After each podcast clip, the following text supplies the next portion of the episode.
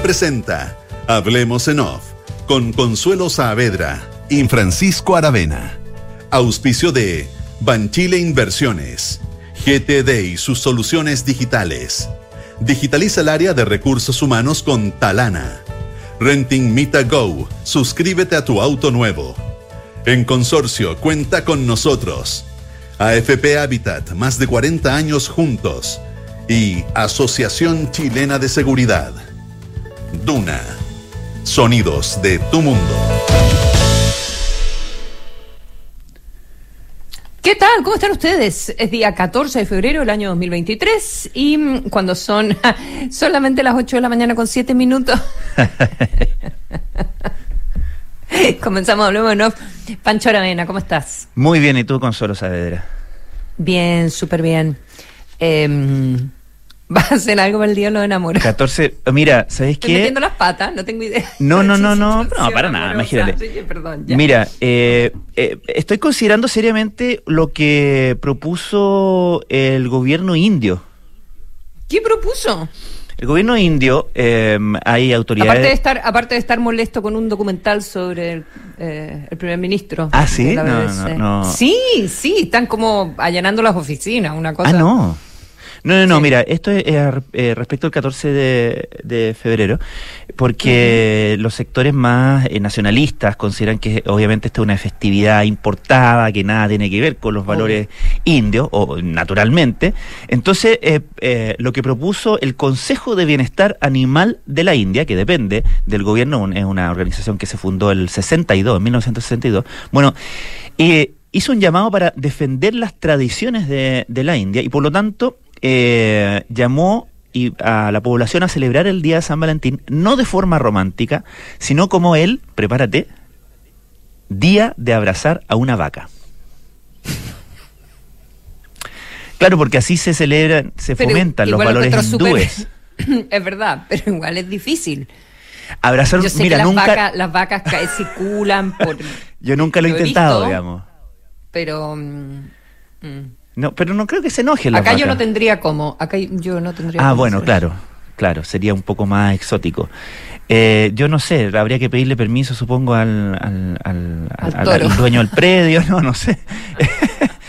Pero fíjate que eh, dice que abrazar una vaca, eh, eh, dice el- el- esta organización gubernamental india, eh, eh, que eh, atrae inmensos beneficios aumentando la felicidad individual y colectiva. Mm. ¿Viste? Así que... eh, bueno, una es sugerencia. Es una, es una opción. Oye, Em, todas las opciones son no. respetables, eh, de- dentro de Eh, ciertos eh, límites, eh, digamos. ¿Ah? Estábamos hablando con- en el programa anterior con la Francesca Ravizza a propósito del día de San Valentín. Yo le contaba que me puse a leer y me di cuenta que hay, hay todo un debate de cuál es el San Valentín verdadero, porque hay como tres versiones, tanto que la Iglesia Católica en un, en un minuto en, en los años 60 dijo, ¿sabes qué? No, no me- la mitad de esto es mito, eh, hay unos mártires que eh, eh, todos estaban como segundo siglo después de Cristo, Ya, pero, ya. pero no hay certeza de cuál es el San Valentín, eh, entonces lo, lo sacaron del calendario, lo mantuvieron en, en los mártires, pero no está claro cuál es, ¿ya? Había tres y todos se celebran el mismo día, eh, hay, hay, hay problemas con, con San Valentín. Todos y- humanos, me imagino. ¿Humanos? Sí, todos humanos esos valentines. Sí, sí, Ah, todos ya. humanos. Ninguna vaca, ¿Por qué no?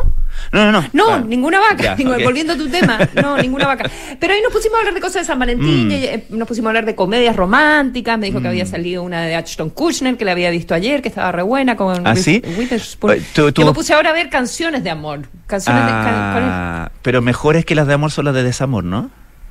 Yo también creo que son las Sí, de po. tristeza, son mucho mejores, Claro. porque de hecho la lista no me parece tan buena de las canciones de amor. ¿Que ¿Alguien publicó una, una, una lista?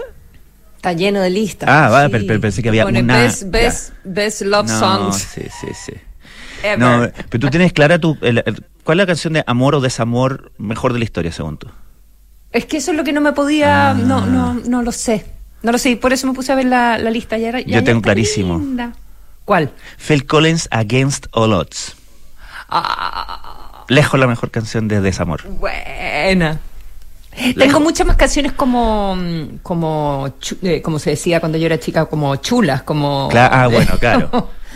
eh, Sí, sí, la, Eh, la canción romántica. La canción romántica, no, pero como en inglés, tanta canción Ah, mala famosa. po. sí, claro. Como el guardaespaldas, Ah, como bueno.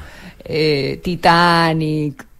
Ah, pero tú ya te pusiste bien moderna. Para mí, para mí estándar, digamos. No, no, no, no, Ya. no es que me gusten. estoy diciendo que- Bien. En fin, ya. Feliz día de- del amor y de la amistad, como me explicaron. Exacto. de. Y el desamor también, ¿Ya? ¿por qué no? Y el desamor y de, y de todo lo que no cara que ver, sin- todo no hay- lo relacionado con. No hay con cara sin sello, Exactamente. Porque ¿viste? Porque para... ¿Cómo sabríamos para- que estamos enamorados si no sabemos cuánto, cuánto Eh, eh, sufrimos? verdad? Exactamente, si no sabes cuánto duele. ya, 8 de la mañana con 13 minutos.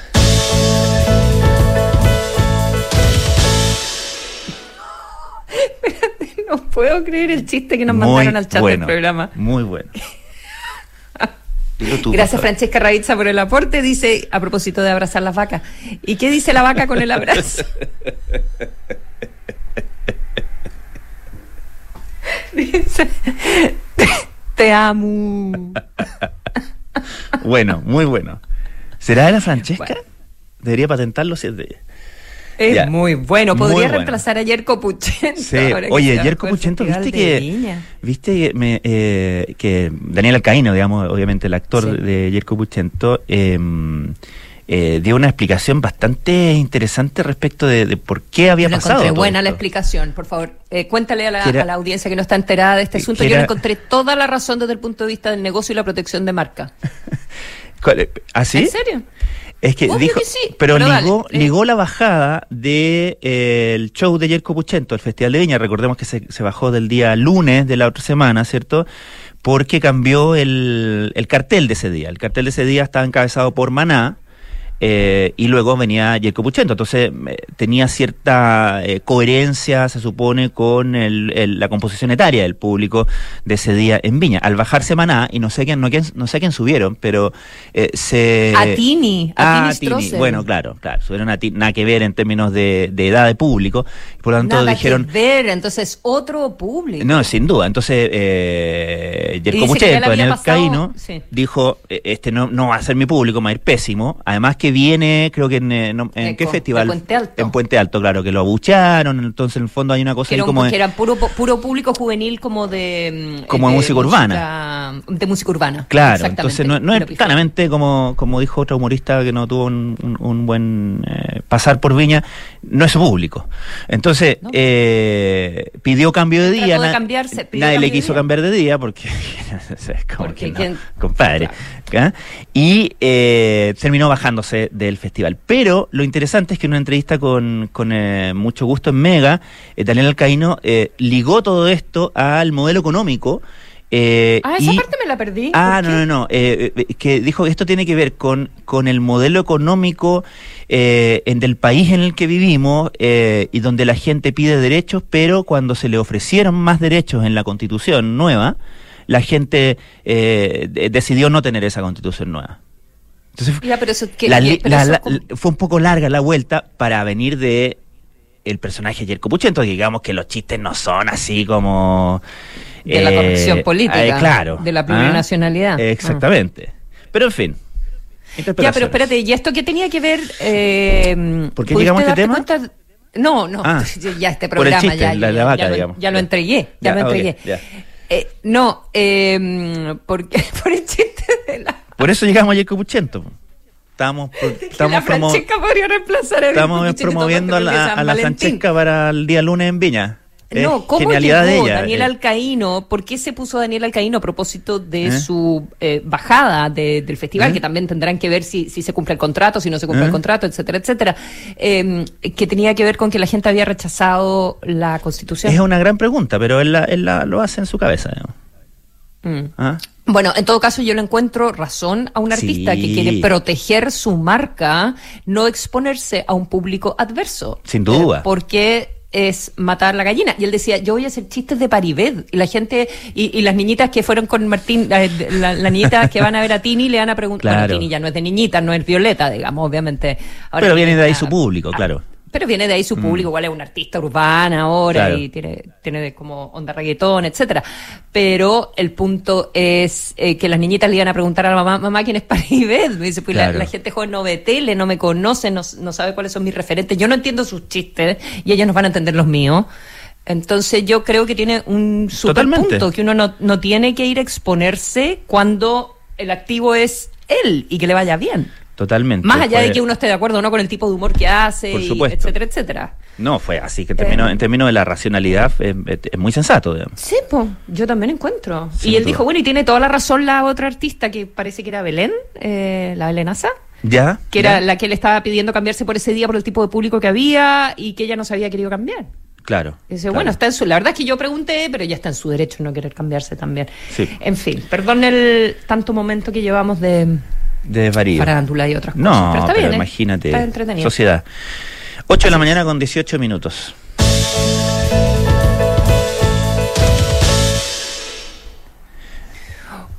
Oye, el, el tema SQM, que ayer, ayer lo mencionamos, ¿verdad? Que partía eh, finalmente el juicio y comenzó. Eh, y solo leyendo el auto de apertura se calcula que son dos semanas. Claro. Como para, para decir por qué están sentados ahí. Y de hecho, de hecho, una de las postergaciones que tuvo al inicio fue porque no estaba listo el auto. Claro, pero ahora hay un problema con el famoso auto de procesamiento, porque eh, quizás en algo lo voy a decir equivocado, me perdonan las personas que están muy al dedillo con, el juicio, obviamente, después de todo es un juicio que lleva ocho años de investigación, pero había tenido varias, varias postergaciones y hay ocho personas en este minuto eh, enfrentando la, causa, varios otros han ido llegando a acuerdos, se han caído, etcétera, etcétera, quedan ocho personas. Y entre ellos Pablo Longueira y Marco Enrique Jominami y Patricio Contese, el exgerente del SQM, por nombrar a los más a lo más conocido, a lo más prominente. Em, eh, pero que em, como el juez titular está de vacaciones y esto se atrasó, al finalmente iniciaron el juicio por orden de la Corte, el pleno de la Corte de Apelaciones, pero están, dicen que esto puede ser todo nulo pero eso lo tienen que presentar al final. Encuentro una locura.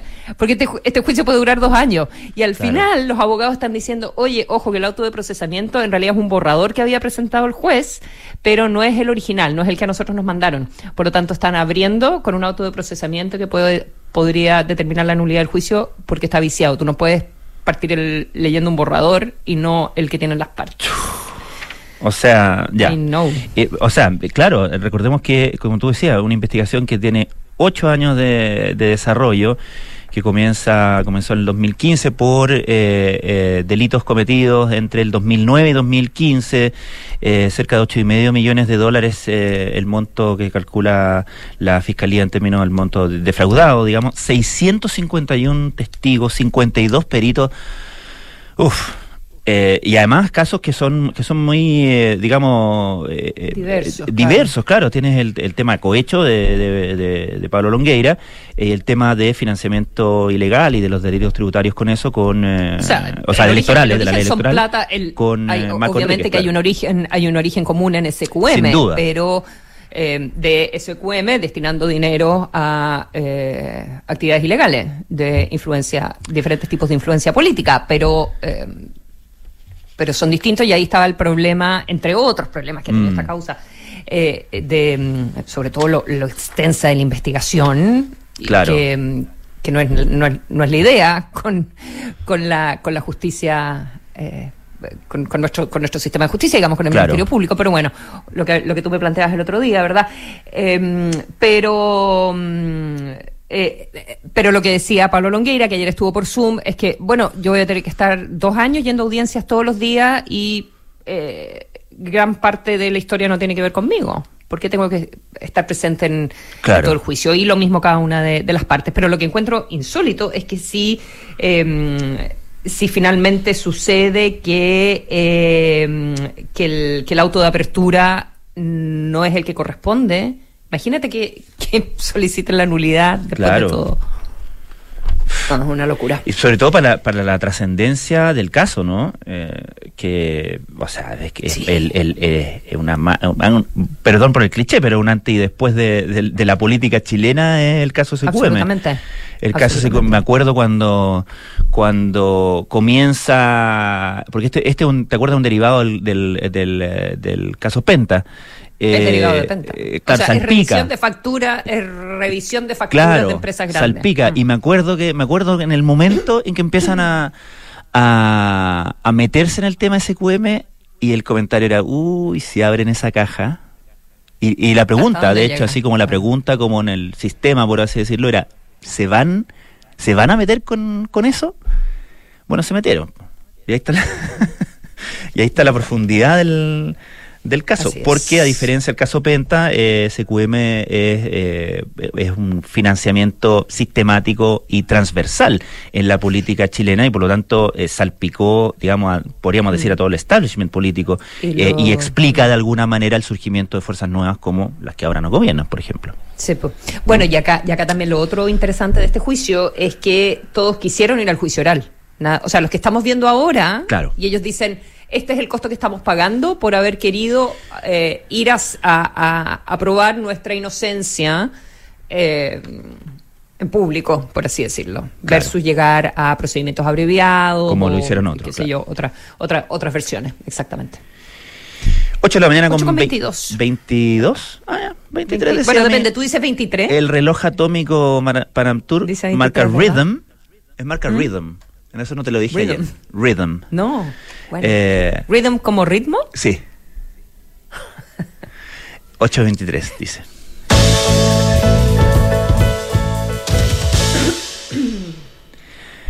Consuelo, el diario El País de España trae un y muy interesante y que sin duda va a tener muchas consecuencias, eh, una nota respecto de la investigación en torno a la muerte de Pablo Neruda.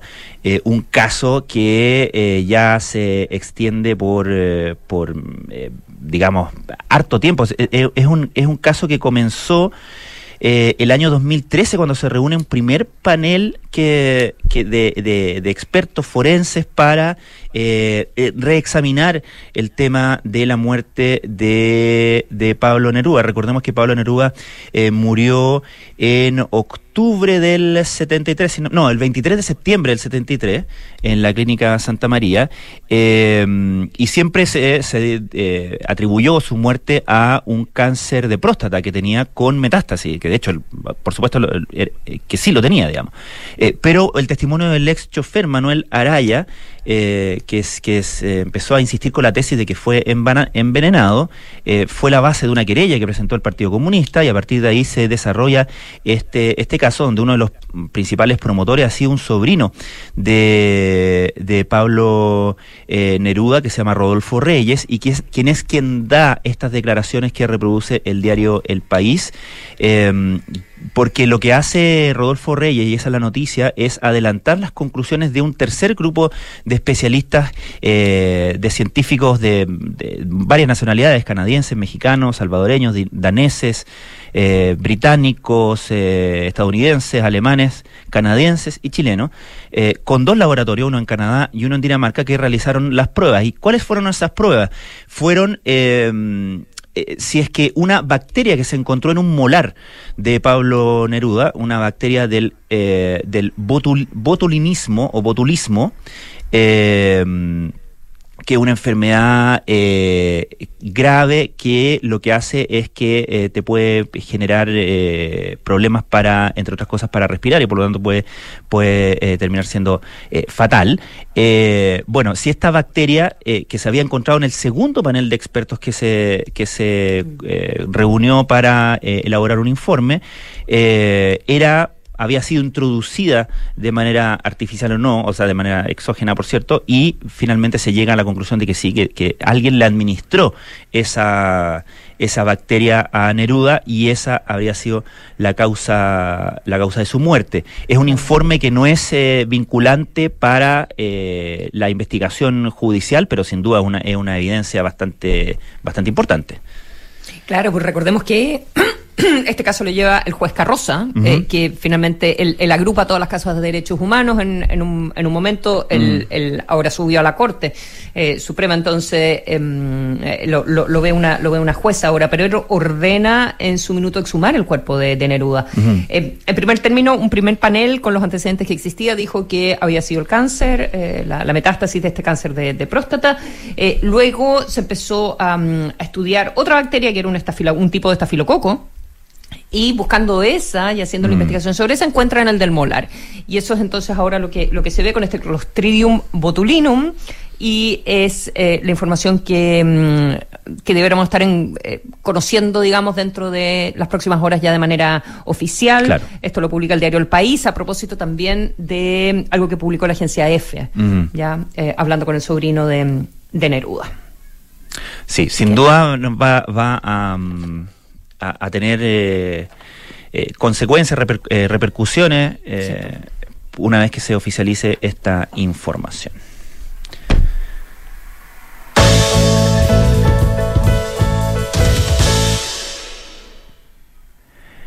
Bueno, continúa, continúan al alza, evidentemente, las víctimas fatales, las cifras del conteo de víctimas fatales por el terremoto de mm. Turquía y de Siria. Eh, vamos cerca de los 35.000, superando las 35.000 en este, en este minuto. Son cifras que van cambiando todo el tiempo. Eh, eh, pero un, un asunto que, que, se, que se discute mucho es por qué hubo tantas muertes eh, realmente, por las características eh, del, sismo en sí, por el tipo de movimiento de las placas, eh, por la profundidad, en verdad que fue muy poco profundo, la duración, o si tiene también que ver con el tipo de construcción ¿ya? y con las normas de construcción que existen en, en, Turquía. Y esto además se mezcla con aspectos políticos, porque hay elecciones en mayo claro. ¿ya?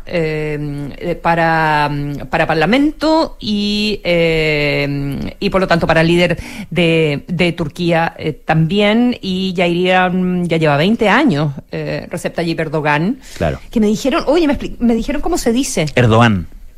Sí, Erdogan. Sí. Erdogan. Sí.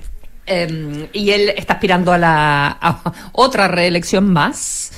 Y, este tema del, del, terremoto, el manejo de la emergencia, cuánto se demoró en empezar a llegar la ayuda, eh, pero ahora cada vez más indicios de los problemas con el tipo de construcción y con el no respeto a la norma de eh, construcción y con las amnistías como unas especies de leyes del mono mm. que, eh, que, que, son muy extendidas y que Erdogan también las ha, las ha utilizado la última vez antes de las elecciones.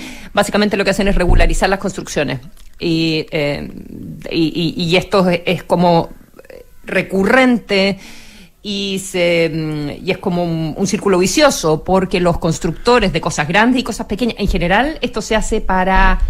La, idea de esta, de esta regularización es para construcciones muy pequeñas, de gente que no tiene plata, de inmigrantes que vienen de Siria, en fin. Pero se ha ido extendiendo y ha llegado a, eh, edificios, a grandes construcciones, y al final las constructoras saben que los van a perdonar igual, que al minuto que llegue la próxima elección igual los van a regularizar. Eh, entonces, eso se está descubriendo ahora y puede tener efectos eh, catastróficos para las intenciones de políticas de Erdogan. Claro, porque se, se establece también una sospecha respecto de eh, cierta complicidad con, eh, con los eh, empresarios inmobiliarios por parte del, del, del, mandatario turco y se hace un paralelo súper interesante porque algo que por supuesto yo no me acordaba y me imagino que, que no mucha gente, pero el año 1999 hubo otro terremoto en Turquía eh, y, en ese momento el gobierno de ese momento en Turquía fue muy criticado por su eh, tardía y mala reacción ante la emergencia, por su demora en, en, la, en la limpieza, la reconstrucción, etcétera, etcétera. Y ahí quien se alzó como gran líder de la oposición en ese minuto fue Recep Tayyip Erdogan que había sido un muy exitoso alcalde de Estambul, la capital eh, turca. Y eso hace, y ese, y ese surgimiento de ese liderazgo eh, hace que el año 2002 él gane las elecciones, una elección que se dio y se planteó en términos de los secularistas que eran quienes estaban eh, hasta en el gobierno hasta ese minuto, con eh, musulmanes moderados. Y así se veía a, Erdogan, se veía como un, un, un musulmán moderado, como alguien como muy, muy ejecutivo, muy moderno, muy proeuropeo, se le veía en ese, en ese minuto se le veía con mucha simpatía en Europa. Em, y bueno, luego comenzó una, una trayectoria de, básicamente de, comportamientos que muchos han calificado como, como autoritario. Mm. De hecho, a mí me sorprende justamente eh, que, que, que, sea, eh, digamos, que haya incertidumbre ahora respecto a las elecciones de, de mayo, porque quiere decir que tan amarrado el, el, el, el, tema con todas las reformas que ha hecho que ha hecho Erdogan no, no, no, lo tiene, digamos, porque tiene una oposición que es capaz de arrebatarle o disputarle el poder en las elecciones de mayo pero tiene una oposición que no tiene un líder claro, mm. que no tiene un líder carismático como él, y la situación económica, evidentemente, que tiene muy complicado a, Erdogan. Él ha mm. seguido unas políticas súper eh, heterodoxas. Él, suscribe esta idea de que para controlar la inflación, eh, ah, claro. que eh, tienes que eh, bajar la tasa de interés. Mm. Tienes que hacer que la plata sea más barata, no más cara. En general, todo el mundo sube la tasa de interés y trata de restringir la demanda para poder controlar los precios. En, la idea de que la demanda, es, que si disminuye la demanda, finalmente eh, los precios tienen que bajar y, y, si es que encareces el crédito. Bueno, él es de la teoría contraria y la verdad es que el Banco Central no es precisamente un dechado de autonomía en, en Turquía las tasas están súper bajas, aumentó eh, hace un año, duplicó el sueldo mínimo. Ahora lo acaba de aumentar un 50% más y adelantó las elecciones en más de un mes. Eh, de manera que eh, sus críticos dicen, bueno, esta, esta, esta teoría súper heterodoxa, digamos, mm. de... hay quienes la, bueno, hay quienes la sostienen y, sabes que viene de estudios de Domingo Cavallo en ¿Así, ¿Ah, Sí, de que en el fondo, eh, si es que tú subes las tasas de interés, las empresas no tienen cómo pagar, ¿ya? Eh, y que eso es un problema peor para la economía porque hace subir los precios, porque no les queda otra que subir los precios para poder pagar los costos de su crédito, ¿ya? Cuando suben las tasas de interés. Hmm. Eh, pero eso sucede en situaciones particularísimas, ¿ya? Eh, la macroeconomía en general lo que indica es que la fuerza de la demanda es mucho más importante y que por lo tanto tú tienes que bajar la demanda y restringir la cantidad de dinero disponible para que los precios puedan bajar. Pero bueno, Cuento corto que ha hecho eh, circular una cantidad de dinero increíble y eh, todos dicen que está adelantando las elecciones para que no se le vuelva esto antes del terremoto. Claro. Para que mm, esta como eh, esteroides que le metió a la economía él le alcancen a durar hasta la elección y que por eso la adelantó a mayo. Mm. Pero con, con esto del el terremoto. La verdad es que con esto del terremoto eh, quién sabe lo que va a pasar. El tiro por la culata. Eh, van, a estar en Europa viendo con mucho, y en Estados Unidos viendo con mucha atención esta elección, porque recordemos que Turquía ha jugado muy astutamente una carta muy importante en términos de eh, su relación con Europa. Recordemos que Turquía es, es, es, como digamos, es, como el umbral, en, muchos sentidos el umbral a Europa, no solamente en términos de la inmigración, por ejemplo, que ha sido un tema con el cual Turquía ha, negociado y en cierto sentido amenazado a Europa constantemente respecto de cuánta, cuánto abrir o no eh, sus puertas a la inmigración como puerta a Europa, ¿cierto?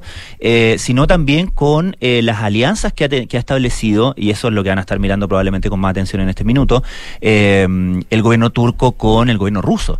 Eh, porque el gobierno turco es un permanente eh, objetor de las mayores sanciones a Rusia, eh, es siempre una piedra en el zapato. De, Turquía es el, país que se, se, opone a mayores, por ejemplo, a invitar a, Ucrania a la OTAN, que fue parte de la, que está parte como en la raíz discursiva, por lo menos del, de la invasión de, Rusia a, Ucrania. En fin, geopolíticamente juega un rol muy importante y quien esté en el poder en Turquía le importa muchísimo, muchísimo a, Europa y a Estados Unidos y, puede ser muy determinante para, para el desarrollo también de, ese conflicto. Así es.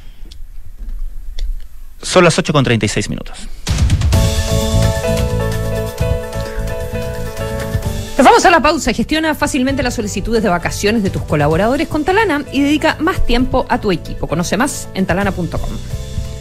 Si te preguntas cuándo empezar una PB es porque llegó el momento. Ingresa a banchileinversiones.cl, infórmate y comienza tu ahorro previsional voluntario. Hoy es siempre el mejor momento. Los autos cada vez están más caros, el seguro también, las mantenciones más lentas. No te calientes la cabeza y suscríbete al Renting Mitago para disfrutar tu auto nuevo sin trámites y con los mejores beneficios. Suscríbete en mitago.mita.cl.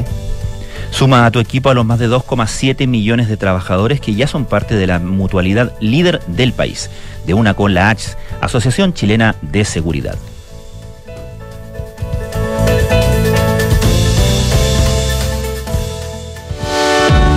Con Talana, la más completa plataforma digital de recursos humanos, ahorras tiempo y costos. Gestiona la información laboral de tus colaboradores, firma digitalmente, calcula remuneraciones y encuentra al talento ideal para tu empresa, directo desde la app más descargada y mejor valorada para la gestión de personas. Únete a las miles de empresas que ya han digitalizado su área de recursos humanos con Talana. Conoce más en talana.com.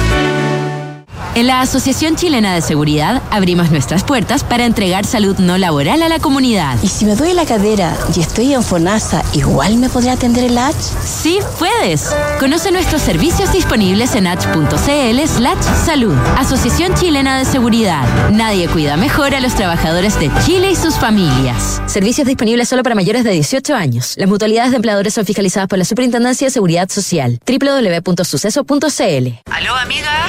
Pucha, no voy a alcanzar a juntarme. Vine a hacer un trámite y la fila está larguísima. ¿Te ha pasado? Elige Habitat. Más del 82% de nuestros clientes están satisfechos con el servicio recibido por nuestros canales de atención. En AFP Habitat llevamos más de 40 años trabajando para entregarte el mejor servicio. No lo perdamos. Defiende tu libertad de elegir. AFP Habitat. Más de 40 años juntos, haciendo crecer tus ahorros. En Mita Rentacar y Leasing Operativo somos mucho más que autos para disfrutar. Somos mucho más que flotas para las industrias que mueven el país. Somos servicio de excelencia y seguridad. Somos innovación y cuidado por el medio ambiente. Además, somos referentes en la movilidad para empresas de norte a sur, como también para las personas que hacen de su vida un constante movimiento. Mita Rentacar. Elige tu destino. Nosotros te llevamos. Visítanos en mita.cl. Somos GTD y sabemos que cada empresa, sin importar su tamaño, tiene múltiples necesidades. Por eso, diseñamos soluciones que se adapten a sus desafíos y, por sobre todo, que nos permitan poner nuestra tecnología al servicio de cada una de sus metas. En GTD, creemos en las empresas y las acompañamos día a día, porque en el camino hacia el éxito vamos juntos. GTD. Hacemos que la tecnología simplifique tu vida. Tata, ¿cuál es el secreto para llegar tan bien a tu edad? Vivir tranquilo. Ya, pero cuéntate una nueva. Ay, que cuando decidí jubilarme en consorcio, tomé la mejor decisión. Ah, tranquilo. Cotiza tu renta vitalicia en consorcio y obtén un ingreso fijo en UEF y de por vida. Solicita asesoría y más información en consorcio.cl. Cuenta con nosotros. Esta información resume las condiciones generales contenidas en la póliza depositada en la CMF bajo el POL 220-220-026K 220-210-212, estableciendo que el riesgo es cubierto por Consorcio Seguros Vida. Descarga y usa la aplicación Mi Inversión. Con ella podrás realizar operaciones en cualquier momento del día, revisar el comportamiento de tus inversiones en línea y acceder a recomendaciones y alternativas de inversión de forma 100% digital desde tu celular. Hazte cliente hoy mismo en banchileinversiones.cl. Banchile Inversiones. Inversiones digitales para todos. A mi edad cualquier examen siempre da un poco de nervios. No sabes cómo serán las noticias, si tendrás un diagnóstico certero o tendrás que repetirlo unas cuantas veces más. Por eso, donde te realizas tus exámenes, no da lo mismo. Somos la unidad de toma de muestras UC, el laboratorio más completo de Chile, con más de 900 tipos de exámenes y más de 40 unidades de tomas de muestra a lo largo del país. Agenda tu examen en ucecristus.cl o llamando al 22 676 7000. Somos UCCristus, somos la católica.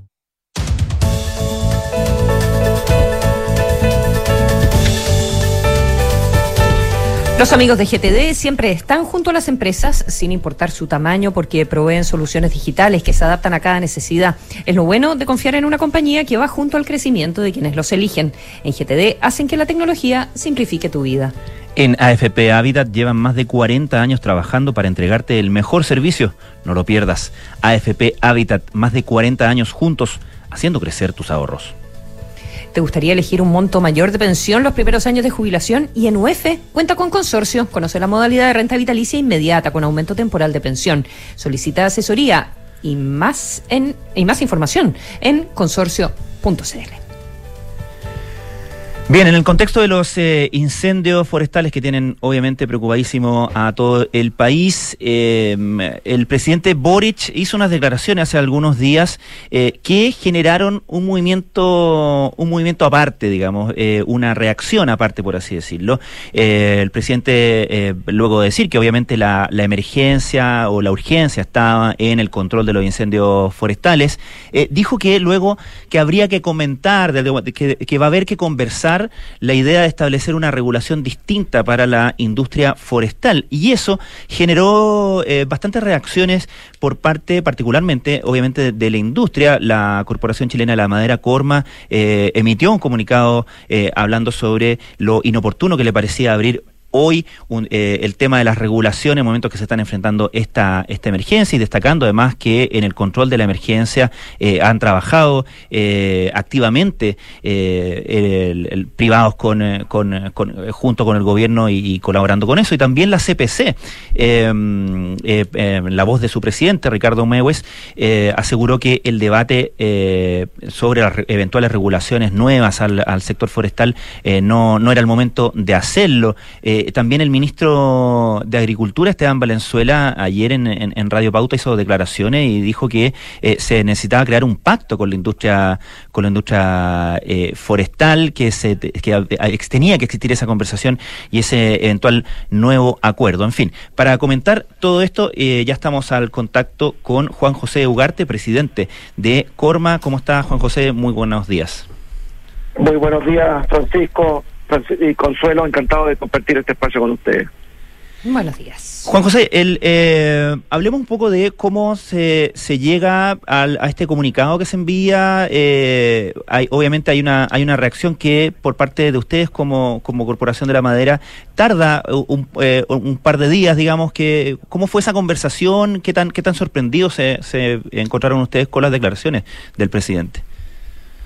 Eh, claro, Francisco, mira, nosotros estamos todos los días, de orden de cinco horas, eh, trabajando en conjunto con la MEA, con Senapred, todos los días desde muy temprano y luego en la tarde haciendo los, los balances, eh, concentrados en cuerpo y alma en el combate a los incendios, proteger la vida de los, de los vecinos y por lo tanto, por eso mismo... Eh, calificamos como inoportuna, eh, digamos, cierto, este llamado, siempre vamos a estar dispuestos y disponibles, imagínate, para una convocatoria del presidente de la República, para nuestro ministro de Agricultura. Entonces, pero hoy día, gerentes, trabajadores silvícolas, profesionales, estamos todos dedicados en cuerpo y alma, 23, desde las 6 de la mañana hasta las 11 de la noche, en el combate del incendio, en la protección de la vida humana y sumando otras actividades que tienen que ver con ayudas tempranas y reconstrucción. La, mm, el hecho de que el presidente se haya referido a este tema, a una eventual eh, conversación sobre una nueva regulación de la industria forestal, eh, el, parte, parte desde más arriba, eh, ¿verdad? luego tienes agricultura, luego tienes la vocera de gobierno, la, ministra del Trabajo en este minuto, hablando sobre la materia. Y, y ustedes dicen, bueno, la verdad es que los incendios son un tema de seguridad pública, no el resultado de una actividad determinada. Eh, el gobierno, al poner énfasis en la industria forestal, eh, eh, ¿sienten ustedes que está tratando de deslindar responsabilidades? Eh, estamos por, por colocar sobre la mesa alguna evidencia. En, en, la historia de los incendios en Chile, la mitad que se quema no es forestal. Y el hecho de calificarlos como incendios forestales, de alguna manera, eh, interpreta, digamos, la población como que si fueran solo bosques, pero aquí se quema todo, digamos, se queman eh, planteles agrícolas, eh, granos, frutales, hemos visto estas imágenes de los colmenares, de las abejas, digamos, ciertos incendios que avanzan hasta 50 kilómetros en 10 horas, eh, con mil grados de temperatura, entonces destruyen todo a su paso.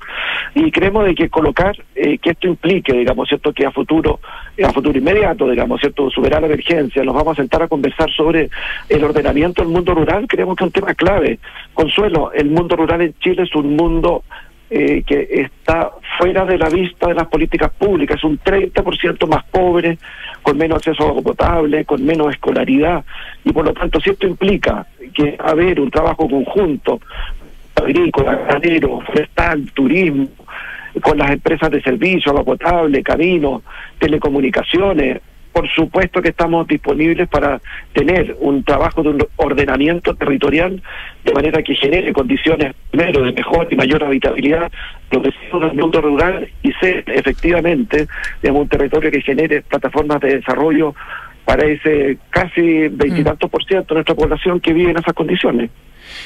Eh, claro, pero perdona, perdona Pancho, pero al, al final eh, lo que tiene que ver con esta discusión es, bueno, las forestales son grandes, tienen monocultivo, esto se mezcla también con la reivindicación territorial, eh, con el tema mapuche, con, con, el tema de la cantidad de agua, que estoy metiendo todo en el mismo saco, pero esa, esa es la percepción política, esa es la percepción política que queda, ¿verdad? que, mm, que el uso del agua, en fin, y que las comunidades empobrecidas, que esto no es una industria que agregue valor en, en términos de, de, la cantidad de trabajo que da a las personas, etcétera, etcétera, y que eh, por el tipo de bosque que tienen, la verdad es que ponen en peligro a la población con, con las viviendas. Entonces, y ustedes dicen, los incendios no los provocamos nosotros, los incendios se provocan por la acción de, del hombre, entonces, ¿por qué nos responsabilizan a nosotros?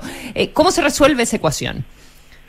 Claro, Consuelo, ha hecho un, un recuento del decálogo de los mitos que están en torno eh, al mundo forestal ¿ah? y que eh, primero hablemos de los propietarios, Consuelo. Hay 24 mil propietarios de plantaciones en Chile y 90 mil propietarios de bosque nativo. O sea, ¿quién, ¿en manos de quién está el bosque en Chile? De casi 120 mil distintos eh, eh, propietarios.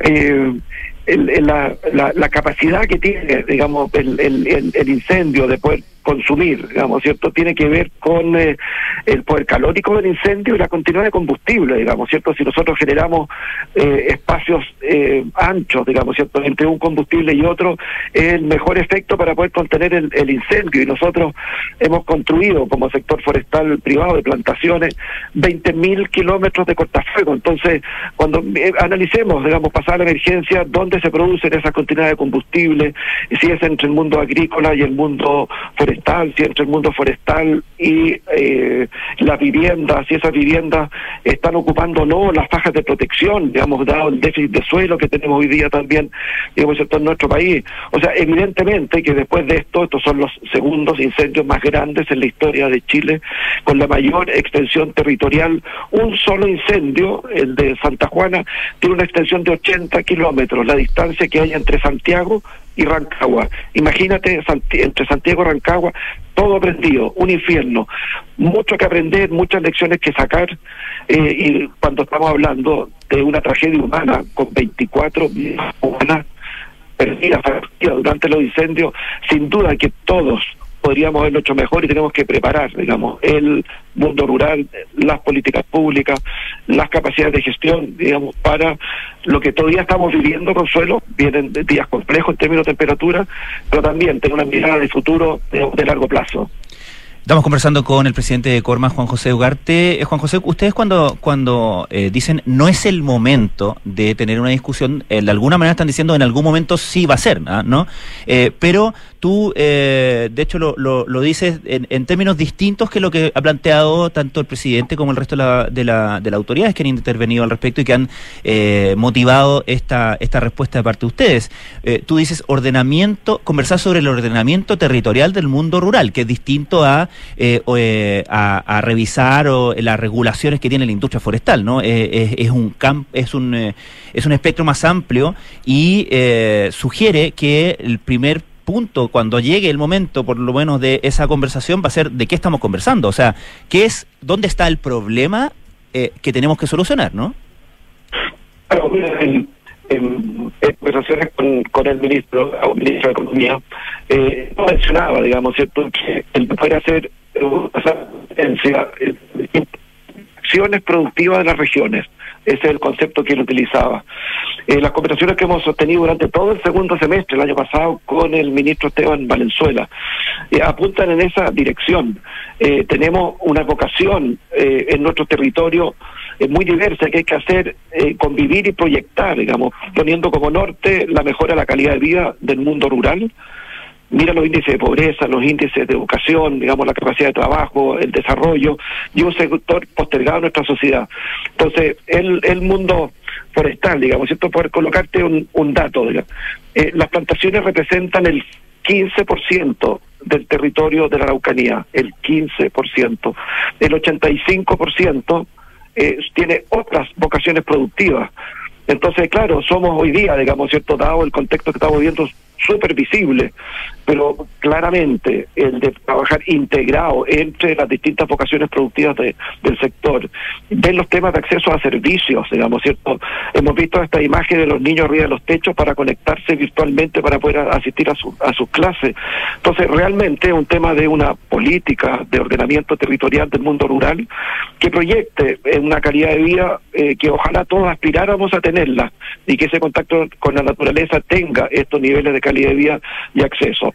Que el mundo forestal, digamos, tiene que tener una silla en esa mesa. De todas maneras, estamos comprometidos con el presidente, con nuestro ministro de Agricultura, para poder, en su oportunidad, digamos, trabajar sobre esa agenda, colocar la evidencia que nosotros tenemos sobre esta posibilidad de desarrollo, colaborar con nuestro entendimiento, nuestra convivencia con el territorio de más de un siglo de desarrollo forestal en Chile, pero tiene que ser con esa mirada amplia, no es, no es una mesa bilateral, es una mesa multiactor y yo creo que si tú le preguntas a cualquiera de los gremios productivos van a estar 100% de acuerdo en ello. Eh, uno, una de las temáticas que, se ha instalado, pero que viene desde antes y ha vuelto a surgir y ha hablado sobre ella el propio ministro de, de Agricultura, el ministro Valenzuela, en, en el contexto de este nuevo trato que, describe, es una tributación, una, un royalty que se quede en, las mismas regiones eh, donde, donde ustedes tienen las plantaciones. Se está- hablando de un royalty, en, también en el marco de la descentralización, de un royalty a la industria forestal. Claro, nosotros eh, eh, no queremos hacer un, un hecho político de los incendios. ¿ah? Estamos realmente, digamos, abocados, como te digo, desde las 6 de la mañana hasta las 11 de la noche, gerentes, profesionales, trabajadores silvícolas, extendidos en el territorio. Por lo tanto, discusiones como esa tiene un canal en democracia, tiene una sede legislativa donde se pueda debatir, digamos, ¿cierto? Y por lo tanto, es un tema que nosotros de verdad, digamos, no tenemos ninguna capacidad de entrar hoy día, sino que estamos abocados en estas cinco horas diarias de coordinación con el Ejecutivo para tener un equipo nacional en la cancha y las otras 12 horas coordinando las distintas regiones a nivel eh, nacional, sumándonos con los gremios a la que tiene que ver con la reconstrucción. Digamos que nuestra nuestra agenda del lunes al domingo llevamos 15 días eh, centrado y enfocado en eso. Que oportunidad de poder ir cada, cada cosa, cada tema en su sede, sin duda, no, no nos vamos a restar ninguna conversación. Bien, eh, Juan José, te estamos escuchando más o menos mal. No sé si te estarás moviendo o no. pe- eh, no sé si alcanzamos a hacer otra pregunta, podremos. Eh, pero si, si me escuchas bien, eh, quería preguntarte porque eh, eh, ustedes han... ah, lo están llamando no. ¿Sí? Ahora, ahora sí, ya. Juan José, ¿me escuchas? Sí, Ya. volvimos, yo siempre lo escuché bien, pero ahí en, en línea. sí. Perfecto. Eh, no, quería preguntarte porque ustedes han destacado justamente, lo- y lo acabas de decir, eh, el, el- el tremendo trabajo que están haciendo eh, desde el sector privado en, el, en la lucha contra, contra los incendios. Naturalmente uno entiende, ustedes son eh, parte interesada, por supuesto, que tan grande de- es, su, es su, su capital también el que está el que está ahí, pero de alguna manera en ocasiones como esta se evidencia, y no sé si estoy ocupando la palabra correcta, y eso es parte de mi pregunta, se evidencia alguna eh, cierta como dependencia de, eh, eh, de ciertas funciones que uno asocia más con el sector público que privado, justamente de la industria forestal. Hablamos de brigadistas, hablamos de incluso la, de la capacidad de luchar contra, contra, contra los incendios, de helicópteros, en fin. Eh, ¿Crees tú que eso también es parte de, de lo que está de, lo, anómalo de, eh, de este sistema, de este mundo rural que hay que, cuy- cuya ordenación habría que, revisar, que se, se, descansa quizás demasiado funciones que son más bien estatales en, el sector eh, privado? Eh, creemos que el futuro del, desarrollo forestal es una alianza entre el mundo público y privado. Eh, para poder desarrollar y fomentar que estos 24.000 propietarios, estos 90.000 de bosque nativo, tengan la oportunidad de generar empleo, desarrollo, calidad de vida en el mundo rural, implica un espacio colaborativo eh, público y privado. Es así en Suecia, es así en Canadá, es así en Nueva Zelanda, también es así en Chile. Nosotros para esta emergencia eh, estamos invirtiendo el orden de 93 mil millones de pesos 63 aeronaves, 3.400 brigadistas, eh, y son recursos que se suman eh, con un equipo único. Estamos trabajando coordinadamente con la ministra del Interior, el subsecretario y el director de Senapred, quienes coordinan esto a escala nacional, y cada día movemos recursos públicos y privados para ir como prioridad primera y absoluta la protección de la vida humana y los, y los centros poblados. Esta es una condición internacional y creemos que es el modelo para seguir desarrollando el sector forestal en Chile, no solo en la emergencia, sino que sobre todo en un desarrollo productivo sustentable y armónico con eh, las condiciones regionales y medioambientales. ¿Diría que lo peor de esta emergencia ya, ya pasó o no necesariamente? Uy, nos encantaría, Consuelo, poder decir aquello. Eh, lo que viene para estos próximos tres días es de nuevo altas temperaturas, eh, muy baja humedad, vientos. Se nos va a colar el viento más peligroso, Consuelo, el viento puelche, el viento que viene de Argentina, porque un viento de eh, 40 kilómetros por hora y cálido, con calor. Eh, y en las zonas entre Temuco y Valdivia va a estar entrando viento puelche. Entonces se están desplazando, digamos, ¿cierto? Estas, estas olas de calor con viento. El viento es lo más peligroso en los incendios porque hace una propagación eh, que es muy, pero muy difícil de controlar si no llega en los primeros 20 minutos a combatir. Entonces creemos de que el- estos tres días van a- no van a ser lo que tuvimos el 1 y el 2 y el 3 de febrero, que fue un infierno. 90, 95 focos nuevos diarios tuvimos y por eso detener a cero la ocurrencia, la caída del estado, con estado de excepción teníamos 95 incendios, bajamos a 40 con estado de excepción, bajamos a ¿Y el 15 toque de queda? con, con el, bajamos a 15 con el toque de queda.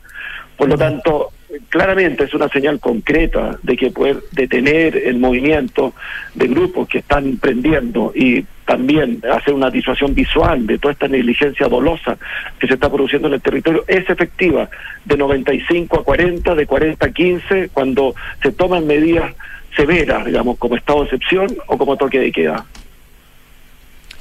Em, muchas gracias, Juan José Huarte, presidente de, de Corma, por esta conversación. Que tengan buen día. Muy buen día.